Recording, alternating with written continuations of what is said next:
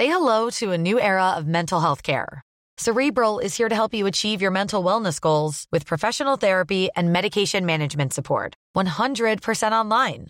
You'll experience the all new Cerebral Way, an innovative approach to mental wellness designed around you. You'll get a personalized treatment plan from a therapist, prescriber, or both in a safe and judgment free space. Your cerebral therapist or prescriber will outline a customized plan with clear milestones along the way so you can get to feeling your best. With Cerebral, you're not alone in your mental health journey. We're here to empower you to live a fulfilling life.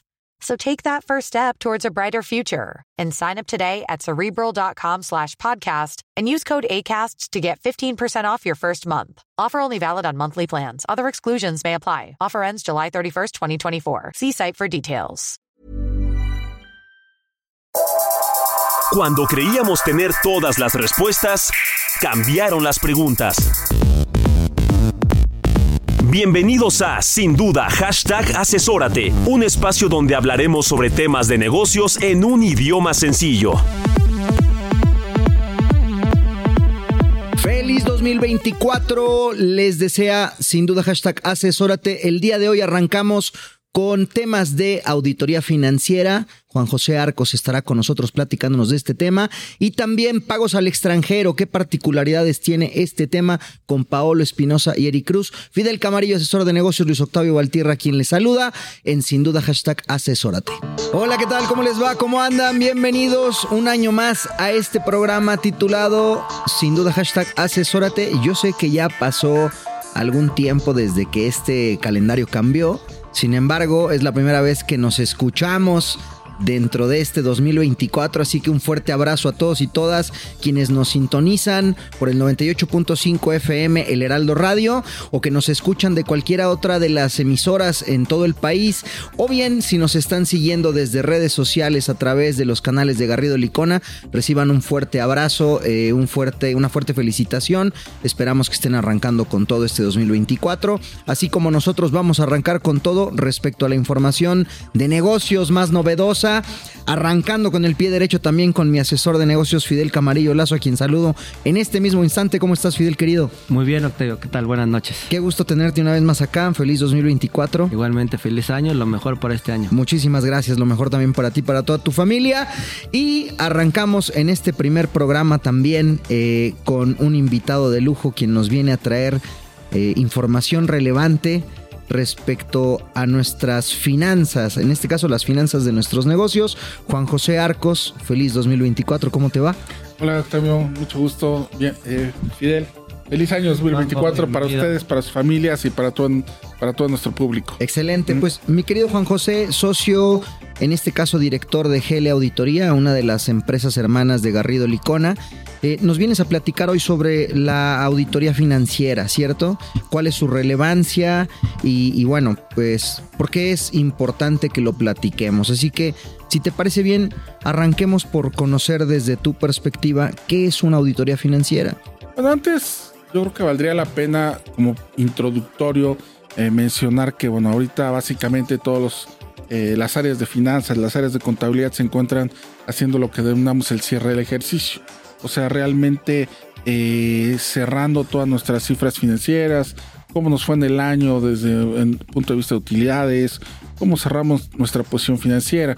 Básicamente para generar, bueno, diversos reportes, pero bueno, ya me gusta enfocarme en dos estados financieros, que es el balance general y el estado de resultados. El estado de resultados, pues básicamente, eh, eh, digamos que muestra cuánto ganamos en lo que fue el año 2023 durante todo el periodo.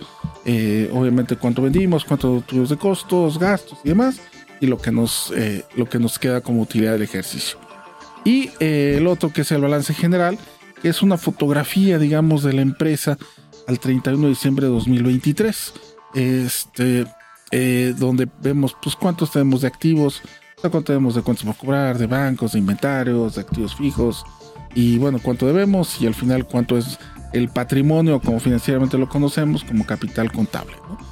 Esos son los dos los estados financieros eh, primordiales. Hay otros dos, que es el de flujo efectivo y de capital contable, que no voy a abundar en ellos porque la verdad son más eh, complejos y la verdad es que a lo mejor eh, más difíciles de entender, ¿no? Pero bueno. A mí me parece importante, y aprovechando el comentario, porque justo este espacio está diseñado para tratar de hacer lo estrictamente técnico más mundano. Si se lo tuvieras que explicar a tu, déjame regresar el tiempo, a tu hija o a tu hijo de 5 o de 10 años, ¿cómo se los explicarías? Muy sencillo, ¿qué es el, el estado de capital contable? A lo mejor un niño de 5 o 10 años es un poco complejo, pero sí te lo puedo explicar a ti. Por ejemplo, el balance general. Oye, cuál es tu patrimonio? A lo mejor tú tienes, a lo mejor un departamento, tienes un auto, este, le prestaste a tu comadre, tienes una cuenta por cobrar, tienes tus inversiones, a lo mejor tienes a lo mejor una inversión en Bitcoin, tienes este, pues algún saldo en tu cuenta de bancos, pero también le debes a la tarjeta, este, a lo mejor debes una parte de tu apartamento por el crédito hipotecario, eh, y digamos que la diferencia entre esos dos, digamos que es tu patrimonio. Y eso es, digamos que lo que primero eh, dijimos como activos, que eran el auto, eh, la casa, etcétera, menos lo que tú debes, eso digamos que es el balance general. Ahora él es. Sí, el balance, yo como lo veo, y creo que sí es algo muy importante, que la mayoría de los empresarios, accionistas de las empresas, les interesa. Como bien apuntaba Juan José, pues es tu fotografía de ver, debo y si tengo para pagar, déjame decirlo de alguna manera. Y si después de que pagué me sobra algo, eso es como tu capital, déjame decirlo así, ¿no? O sea, ¿cuánto debo? ¿Cuánto tengo acá de mis activos? Que si con eso yo me alcanza para cubrir mis deudas o lo que yo tengo. Y si al final sobra algo, pues quiere decir que ese es mi patrimonio, ¿no? O si la deuda es mayor que lo que tengo acá en activo, tenemos que verificar por qué, porque puede haber ciertas razones que diga, bueno, me tuve que apalancar para hacer ciertos negocios, pero sabemos que en este en un futuro vamos a, vamos a crear un activo mayor que vamos a poder cubrir estas deudas. Creo que el balance, yo así lo veo, o sea, de una manera de que es cuánto tenemos y si lo, que tenemos nos alcanza para pagar, pues tenemos cierto beneficio, cierto patrimonio, ¿no? Tenemos algo ahí. Si no, pues tenemos que ver por qué tenemos más deudas, o sea, debemos más de lo que tenemos aquí en el activo, ¿no? Es como, como le demos tarjetas, tengo 10 pesos y debo 20 a la tarjeta, pues quiere decir que voy a seguir endeudado. Entonces, esa es la parte que, que se evalúa o que se, o que se ve en los estados financieros, bueno, en el balance principalmente. Y, el estado de resultados, pues es ahora sí que cuánto gané y cuánto gasté.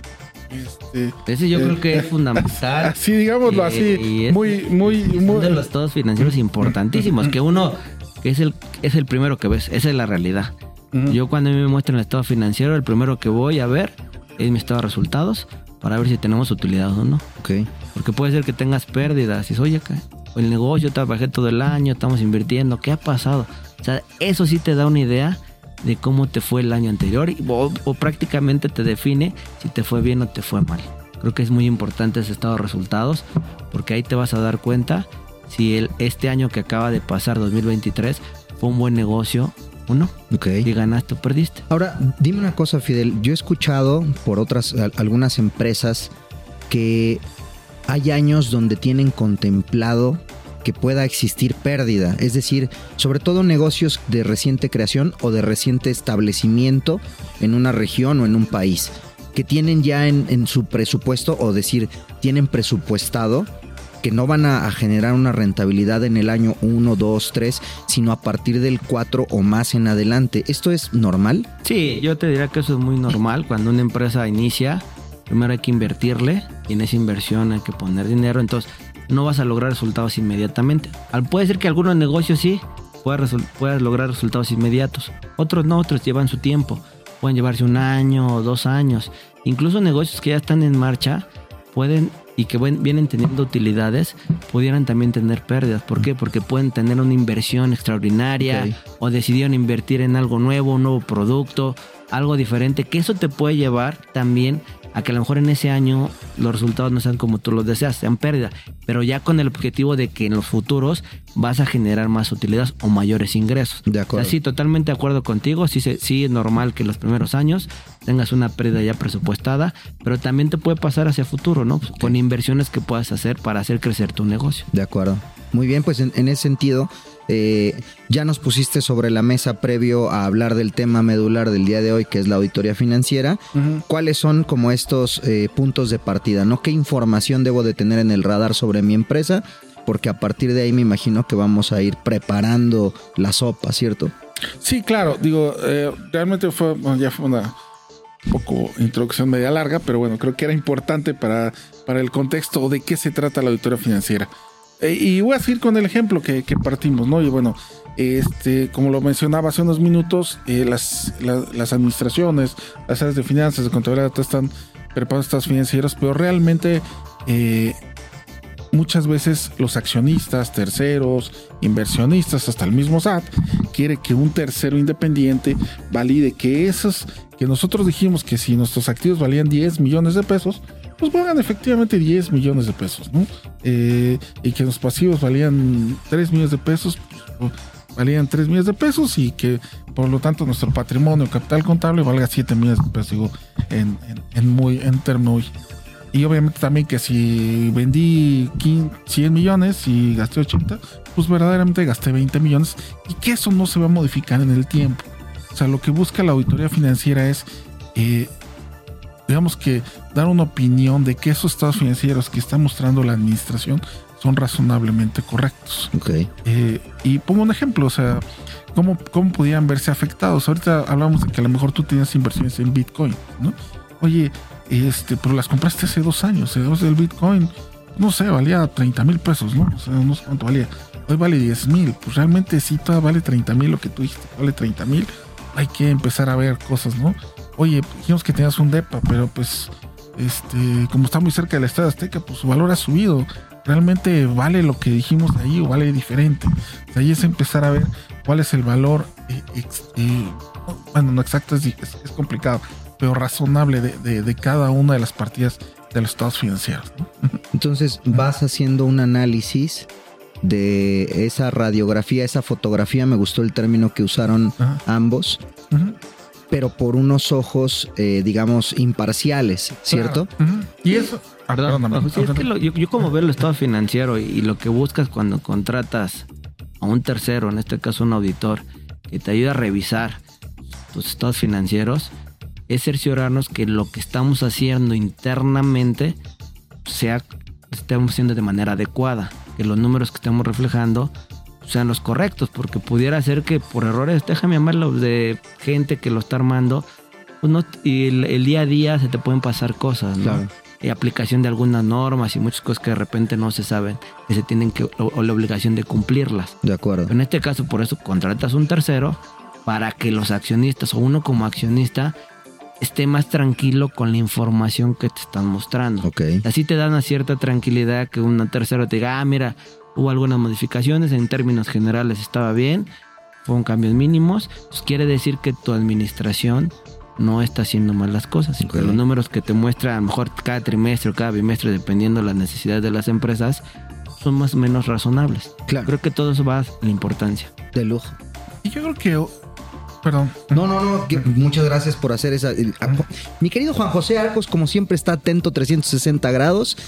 Visión periférica, porque ¿qué creen? Vamos llegando a la primera pausa de, sin duda, hashtag asesórate 2024. Así que vamos a hacerla, queridos y queridas, no se nos muevan. Regresamos en breve a este espacio por el 98.5 El Heraldo Radio. Asesórate. Asesórate. Asesórate. Asesórate. Asesórate. Asesórate. Asesórate. Asesórate. Asesórate. Asesórate. No nos cansaremos de decírtelo. Asesórate. Garrido Licona. Asesoría fiscal, legal, financiera y de negocios. Visítanos en garridolicona.com.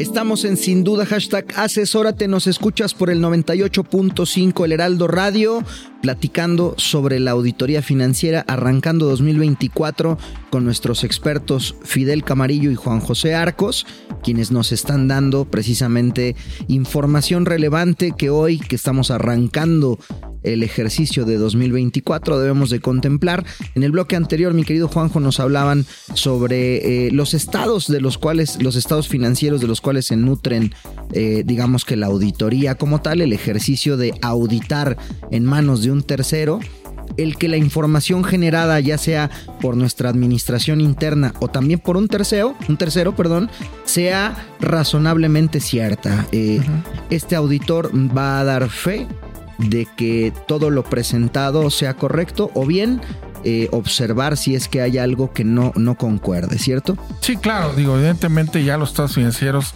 que, eh, que firma un auditor pueden, eh, bueno, incluir algunos ajustes o algunos eh, cambios en las cifras que originalmente mostró la administración por algún tema que se haya encontrado durante el transcurso de la auditoría o inclusive ahora pues realmente en el mundo de las finanzas estamos pasando de una información financiera en base de vengado a una información financiera digamos que de valor razonable entonces todos esos cambios que han venido y esas nuevas normas a veces como lo mencionó Fidel no, no se han tomado en cuenta o algo pues es realmente lo que cambia el auditor, ¿no?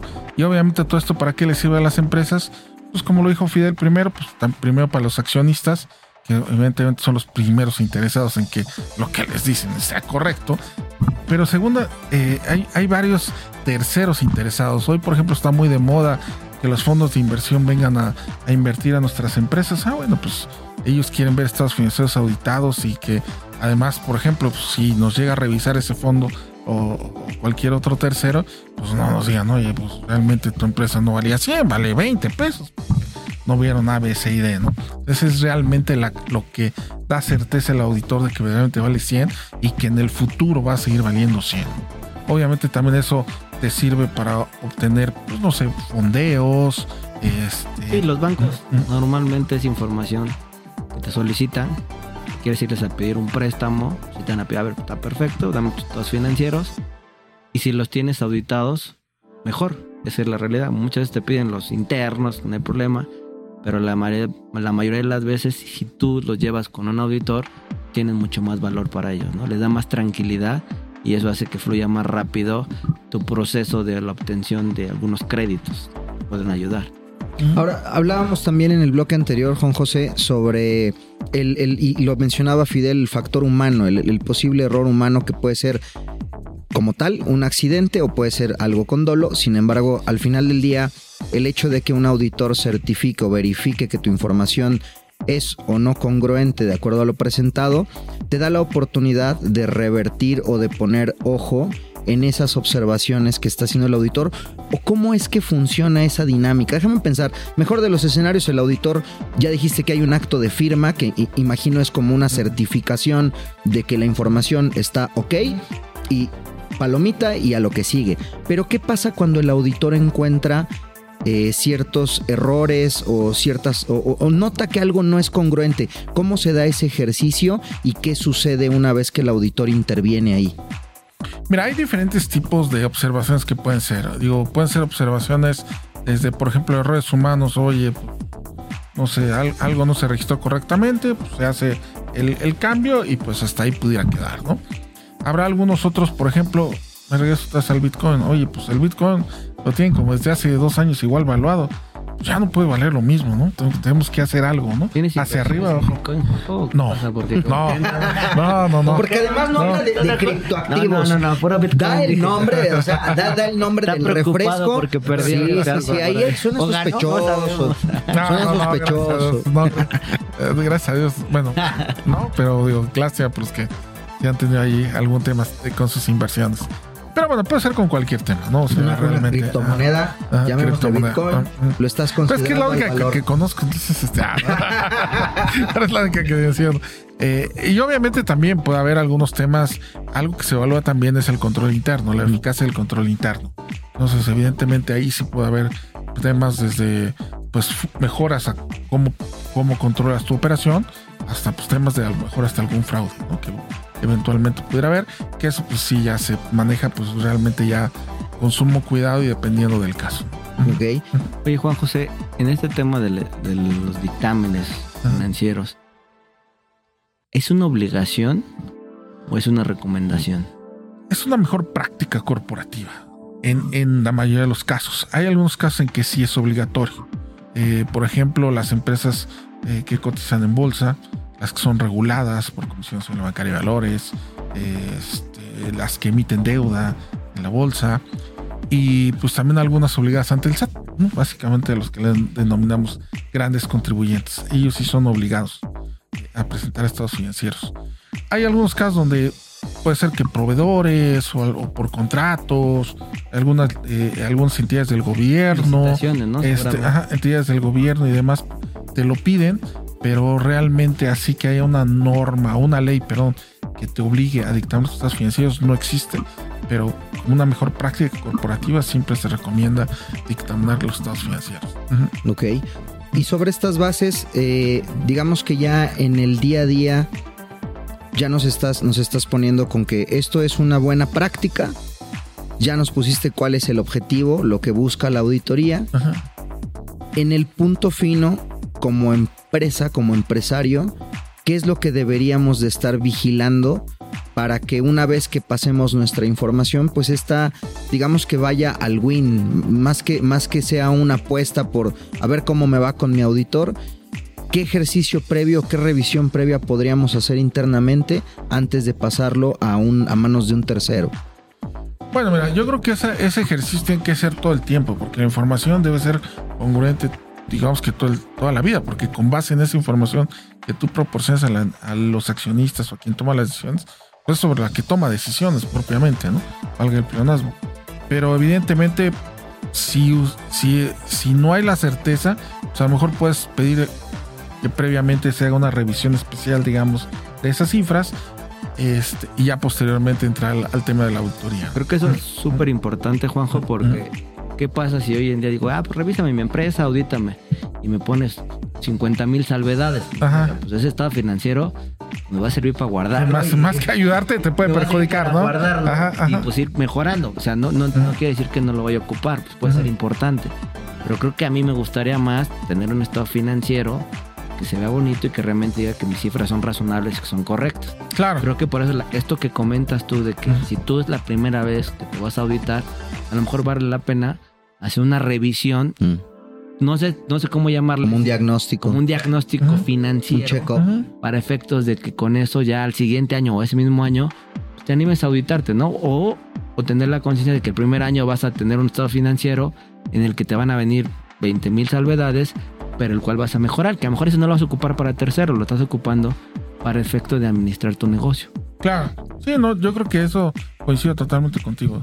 O sea, creo que es importante tener ya nuestras cifras previamente bien aterrizadas y bien eh, revisadas antes de, de, de- someternos a una auditoría de estados financieros. Me llama mucho la atención porque justo otra, otra cosa que me viene a la mente y también con base en la experiencia, en las, las pláticas con las propias empresas, que muchas veces no tienen normas de información financiera aplicadas dentro de su día a día y esto pues al final del día se tiene que ver reflejado al momento de auditar o de, de establecer si estos financieros están correctamente determinados. Y ese pareciera que es un, un- un- un algo muy, muy lógico, pero a partir de lo que he escuchado pareciera que es, es un error común. Yo, es perdón, yo te diría que, te- perdón Juanjo, yo te diría que el tema de las normas se ha vuelto fundamental porque cambian cada ratito, o sea, ya cambian más que que las leyes fiscales, exacto. Porque los Eh, impuestos. De verdad, entonces tienes que ponerle mucha atención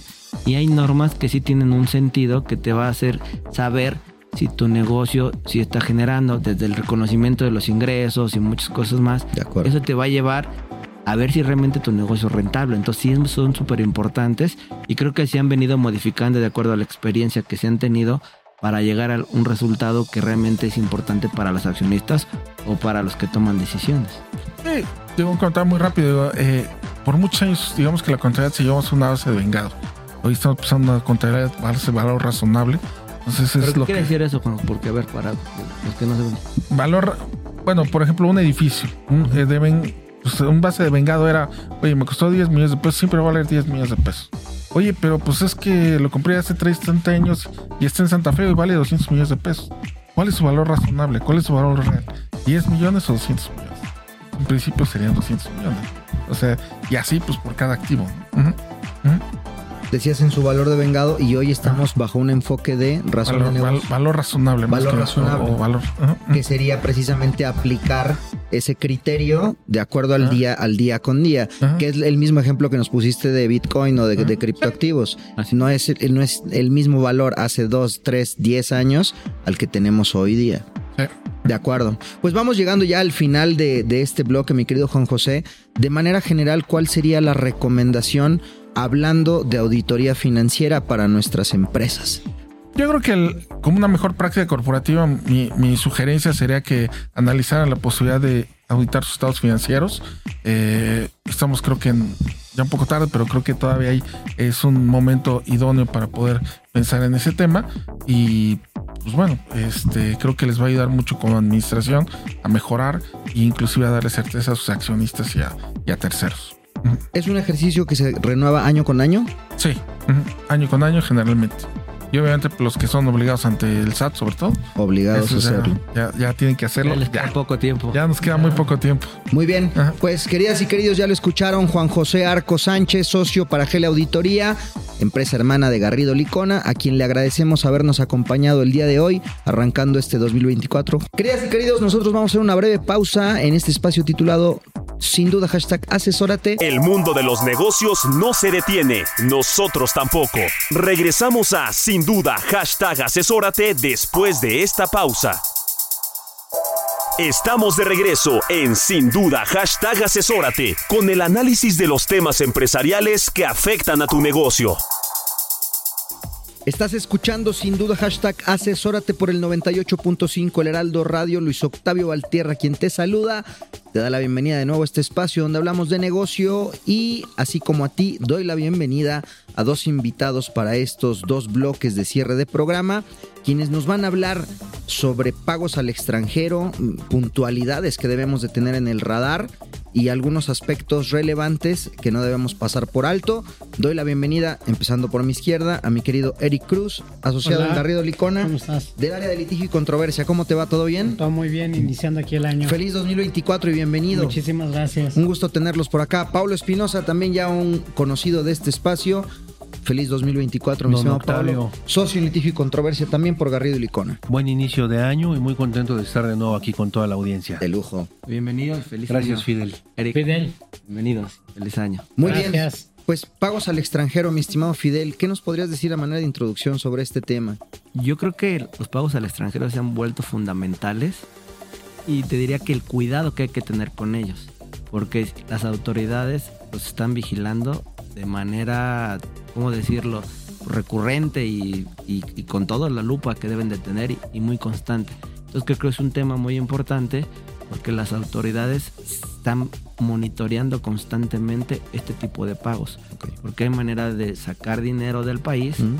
sin retenciones o sin pago de impuestos. Entonces, por eso se vuelven súper importantes y entiendo que el que vamos a hablar el día de hoy, que ha sido muy común y que ha estado en los últimos días he escuchado mucho de ellos, que es el tema de asistencia técnica, se vuelve muy interesante. Pero pues aquí los expertos nos pueden platicar. Ta- Tal cual, o sea, yo creo que, que se ha puesto, es un concepto que se ha puesto de moda, sobre todo porque mencionabas algo muy interesante, Fidel. O sea, ojos de la autoridad, parecería que a veces lo Tired of ads barging into your favorite news podcasts? Good news. Ad-free listening is available on Amazon Music for all the music plus top podcasts included with your Prime membership. Stay up to date on everything newsworthy by downloading the Amazon Music app for free or go to amazon.com slash news ad free. That's amazon.com slash news ad free to catch up on the latest episodes without the ads. Millions of people have lost weight with personalized plans from Noom, like Evan, who can't stand salads and still lost 50 pounds. Salads, generally, for most people, are the easy button, right? For me, that wasn't an option. I never really was a salad guy. That's just not who I am. But Noom worked for me. Get your personalized plan today at Noom.com. Real Noom user compensated to provide their story. In four weeks, the typical Noom user can expect to lose one to two pounds per week. Individual results may vary. Que mandas al extranjero es una práctica de algunas empresas o hay algunas estrategias malamente habidas para, para sacar dividendos a través de otra figura.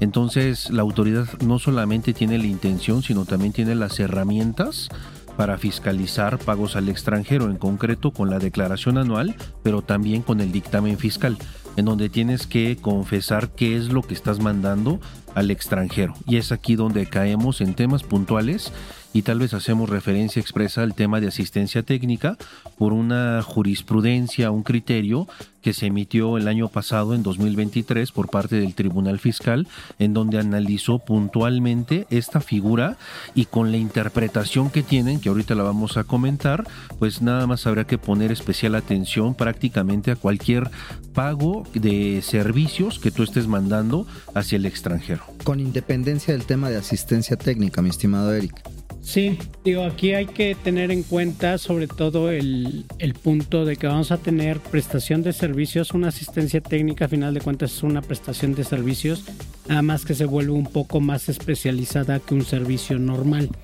Entonces, aquí el tratamiento empieza a ser un tanto distinto cuando tienes una prestación de servicios normalita y cuando, cuando tienes una asistencia técnica como tal en donde tal vez ya hay una intervención por parte de esa persona que te está prestando ciertos servicios. Y es ahí donde el SAT está poniendo puntual este, atención en este tipo de pagos porque conforme a la jurisprudencia que comentábamos hace un rato con Paolo, este, el tribunal, los tribunales determinaron que este tipo de pagos no son beneficios empresariales.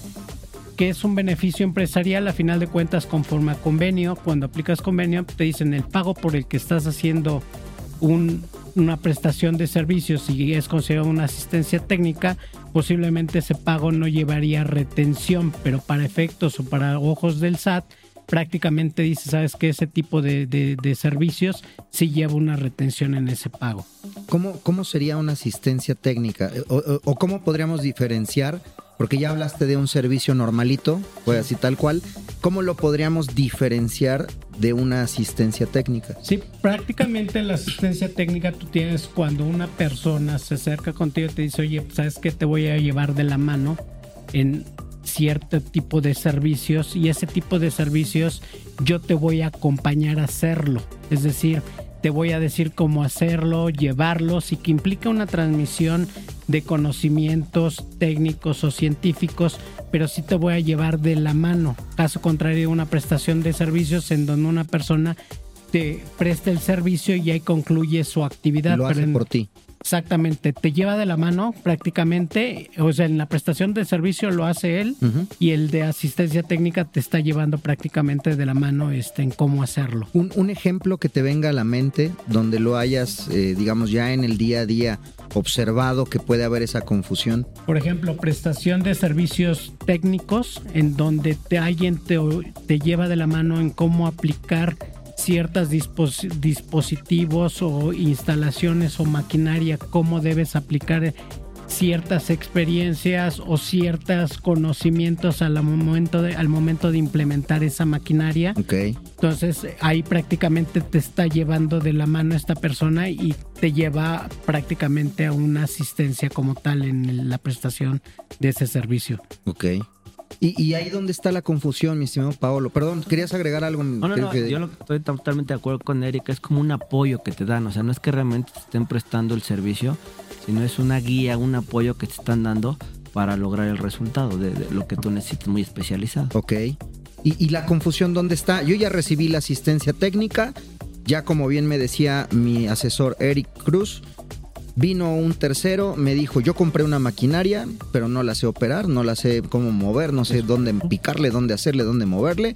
Pero vino una persona que es un técnico especializado. Del extranjero. Del extranjero y me dio capacitación, me dijo, tú tener que hacer aquí, picar, mover. The red button, ya.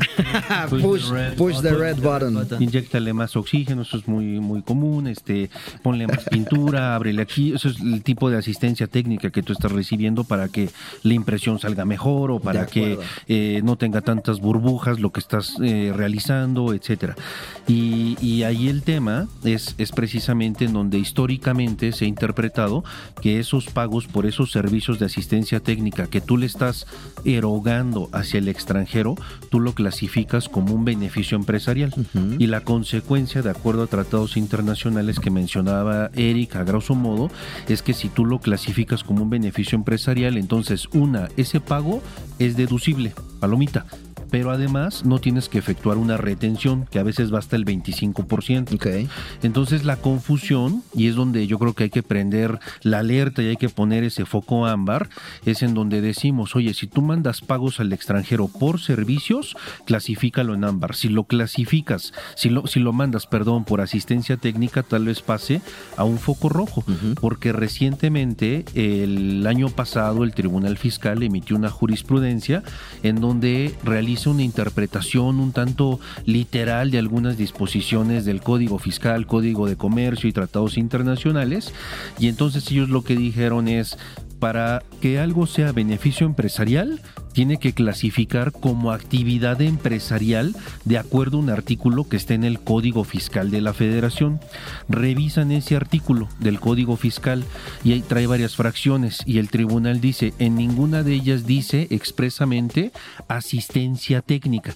Entonces dicen, bueno, no es un, este, una actividad empresarial, pero ese artículo te remite al Código de Comercio para ver otras actividades empresariales. Entonces revisa el código de comercio y en ese artículo tampoco está textualmente la palabra asistencia técnica. Entonces ellos llegan a la conclusión de que como no está textual en el código fiscal ni en el código de comercio la palabra asistencia técnica, entonces la asistencia técnica no es un beneficio empresarial. Oye, podemos no compartir este criterio que históricamente se había interpretado que la asistencia técnica era un beneficio empresarial. Podemos compartirlo, podremos no compartirlo, pero fue así como se dictó la jurisprudencia del Tribunal Fiscal. No quiero entrar ahorita a temas procesales, pero esa es la interpretación que está permeando y que le está dando la razón al SAT y es donde dice Eric, oye, es que el SAT está prendiendo sus antenas y está detectando y todo lo que huela, sepa o se parezca a asistencia técnica. Y no solo eso, sino cualquier cosa que tú estés pagando al extranjero, que la nomenclatura no esté expresamente en el Código Fiscal ni en el Código de Comercio, también te pueden cuestionar que no sea un beneficio empresarial.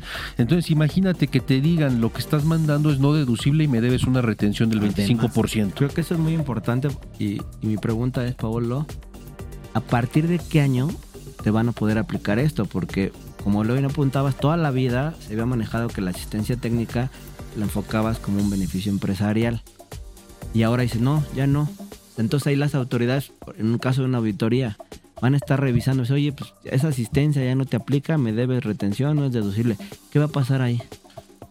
Pues prácticamente el SAT, digo, bajo esta postura, pues ellos se pueden ir desde que se trae esta disposición, es decir, la pueden, se pueden ir hacia ejercicios pasados y eso es lo peligroso de esta jurisprudencia, porque a final de cuentas no nada más es de aquí en adelante o del año pasado hacia, hacia adelante, sino que también tienen sus implicaciones hacia atrás y entonces hay que tener debidamente documentadas este tipo de operaciones distinguir ante qué tipo de pagos estamos, es decir, si es una prestación de servicios una asistencia técnica o si efectiva o posiblemente estamos ante el pago de una posible regalía, ¿no? Entonces, sí hay que documentar este tipo de operaciones porque puede ir desde no nada más de desde el año pasado 2023, sino que puede ir este inclusive hacia atrás. Son los cinco ejercicios de rigor, mi estimado Pablo. Cinco ejercicios de rigor y por eso yo creo que es el llamado de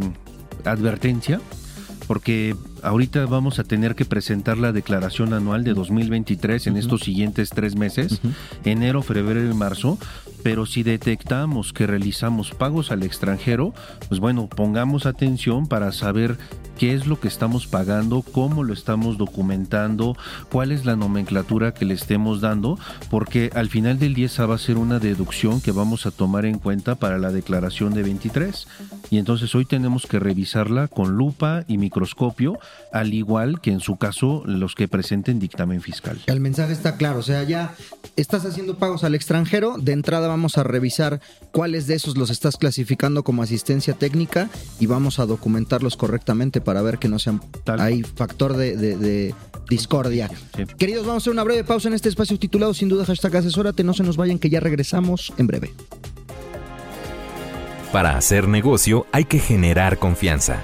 En GL Auditoría analizamos y nos aseguramos que la información financiera de tu empresa genere confianza y tranquilidad para tus clientes, socios, autoridades e instituciones financieras, entre otros.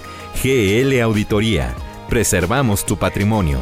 www.glauditoría.com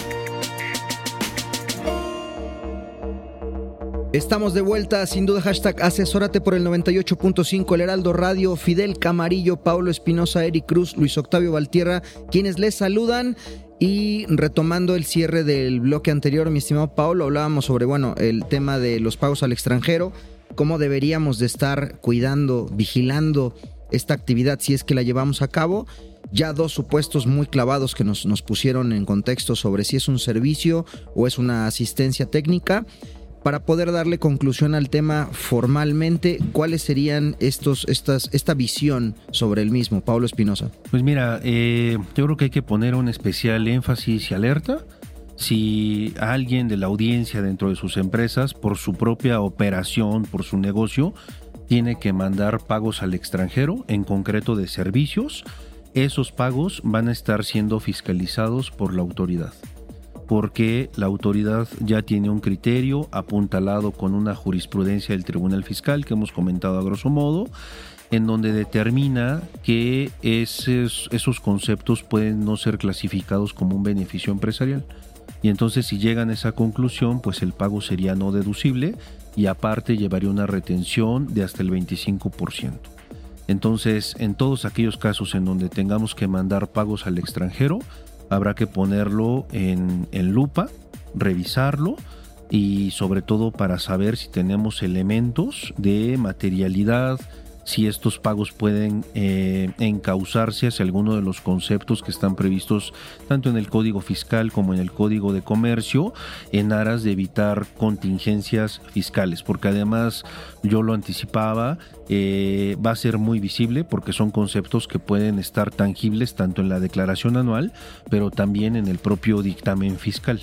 Y a pesar de que ya hay jurisprudencia del Tribunal Fiscal, es un tema que todavía sigue pendiente de discutirse en tribunales colegiados y eventualmente va a llegar a la corte, no sé, en dos, tres años, no, no, no tengo el tiempo específico, pero mientras pueden haber grandes consecuencias fiscales. Es que fíjate que con lo que comentas, se vuelve muy interesante ahorita, ¿qué va a pasar con el dictamen fiscal? ¿El auditor tendría que revelar algo? Porque estrictamente, si te vas conforme a la ley, no debe haber ningún problema, salvo si tomamos en cuenta esta jurisprudencia. Entonces el auditor tendría que decir, oye, haciendo pagos de asistencia técnica y no está efectuando una retención. ¿Y qué va a pasar también en el caso que te digan, ok, tienes que retener en el país al que le está reteniendo? ¿Va a poder acreditar esto? Porque va a tener esta misma interpretación que tenemos en México. Creo que esa parte es la que... ¿Qué pasa ahí, Eric? O sea, ¿qué tendríamos que hacer? Sí, prácticamente ahí, como bien lo comentas, Fidel, el, el, extranjero en este caso, al momento que vaya a hacer su pago de impuestos en el extranjero, pues prácticamente él pudiera pensar que en su caso pudiera acreditar eso lo que le retuvieron aquí en México. Pero esto conforme a tratados y conforme a la legislación internacional, muy seguramente su gobierno le va a decir, oye, pues sabes qué, tú no lo puedes acreditar. ¿Y eso a qué te lleva? Pues prácticamente el mexicano pues no lo hace deducible aquí en México ese pago y en el extranjero no le van a dar ese acreditamiento. ¿Qué es lo que va puede detonar este tipo de situación? Que conforme convenios venga el tema de eh, poder activar o que ellos pretendan, el extranjero pretenda activar un MAP, que este es el Mutual Agreement Procedure, que es un mecanismo contemplado en los propios convenios en donde aquel contribuyente o aquel este, residente en el extranjero que vea que en este caso cuando una autoridad no le permite eh, el, beneficio empresarial, entonces él pueda decir, oye, hay un incumplimiento en las disposiciones del convenio y como eso a final de cuentas a mí no me, me impide el llevar ese acreditamiento si fuera el caso de ese impuesto o a final de cuentas me hicieron esa retención de manera indebida, llevarlo a un MAP y ese MAP en ese procedimiento las, los estados se ponen de acuerdo en si efectivamente era un beneficio empresarial o no este pago, por ejemplo, de asistencia técnica, ¿no?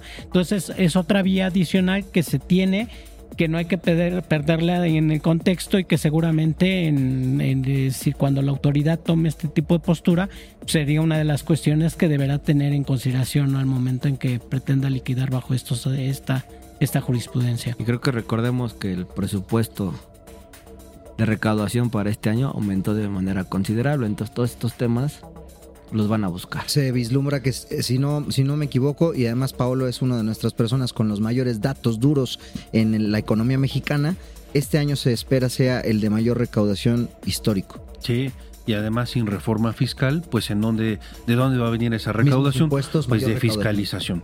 Y de fiscalización recordemos que está, este, se divide en tres grandes rubros: cumplimiento, vigilancia profunda y cobro coactivo.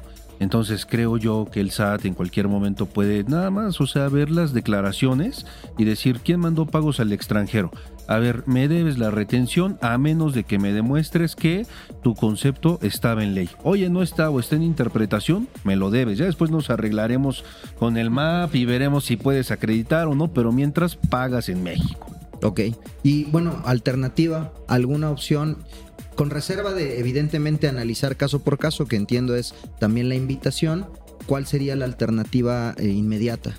Bueno, eh, la alternativa inmediata es eh, hacer esta revisión o barrido de pagos al extranjero, clasificarlos y determinar si existe una contingencia o no. Y nosotros como abogados, de manera alternativa, ya estamos litigando estos casos.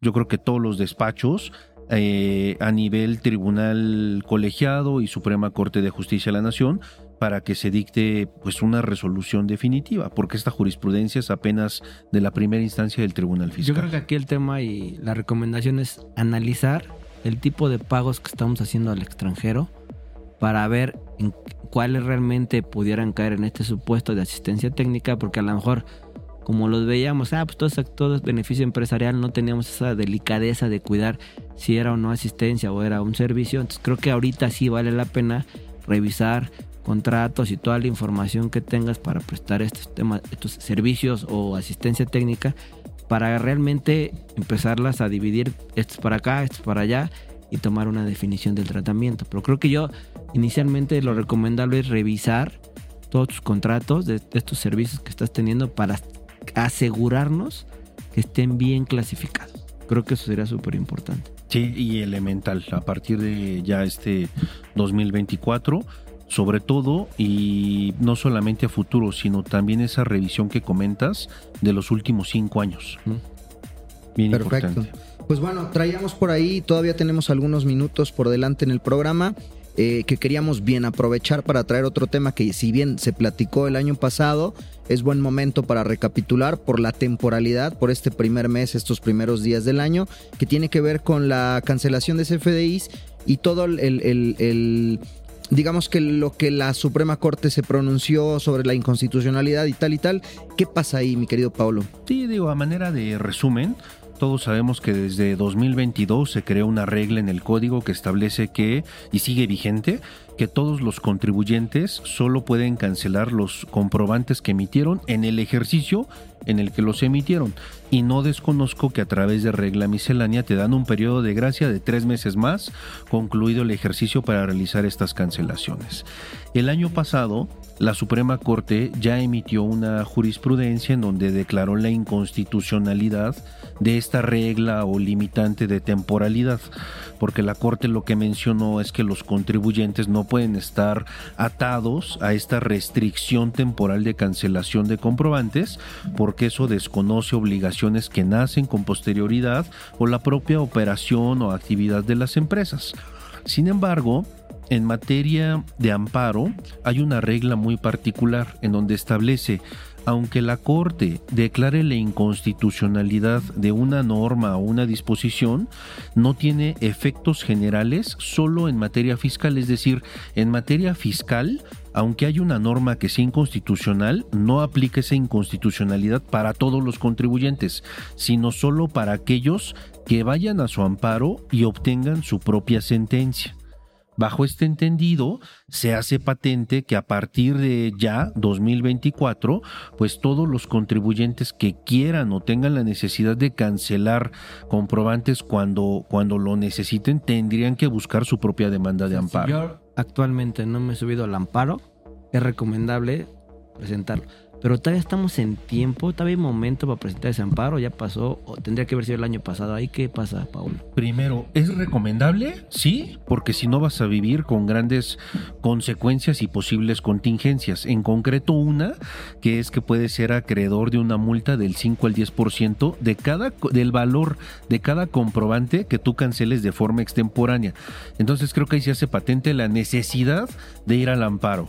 Ahora, eh, todavía eh, los contribuyentes tienen la posibilidad de acudir a su propia demanda de amparo y esto en términos generales corre del primero de enero de 2024 al 9 de febrero aproximadamente de 2024. Estamos en tiempo. Todavía estamos a tiempo.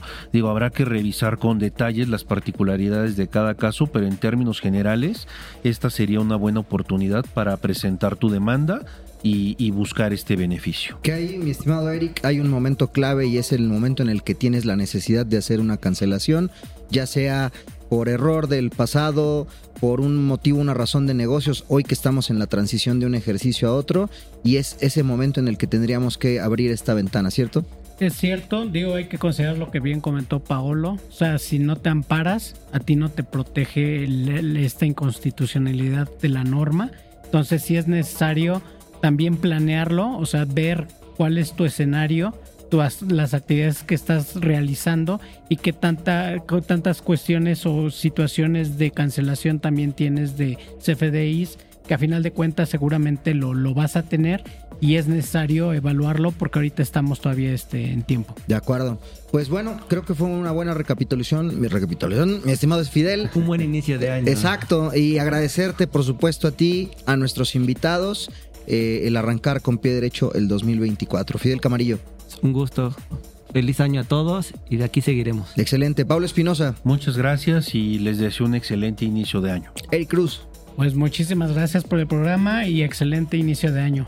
Un abrazo a Juan José Arcos, quien estuvo con nosotros en la primera parte del programa, Luis Octavio Valtierra, quien los saluda. Se despide de ustedes, les manda un fuerte beso y un fuerte abrazo, deseándoles lo mejor para este arranque 2024. Tenemos una cita la próxima semana en Sin Duda, hashtag asesórate, para analizar más temas que impactan a nuestras empresas. El mundo de los negocios no descansa. Sin duda, hashtag asesórate tampoco.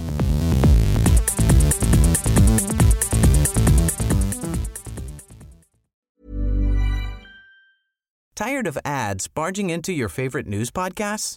Good news. Ad-free listening is available on Amazon Music for all the music plus top podcasts included with your Prime membership.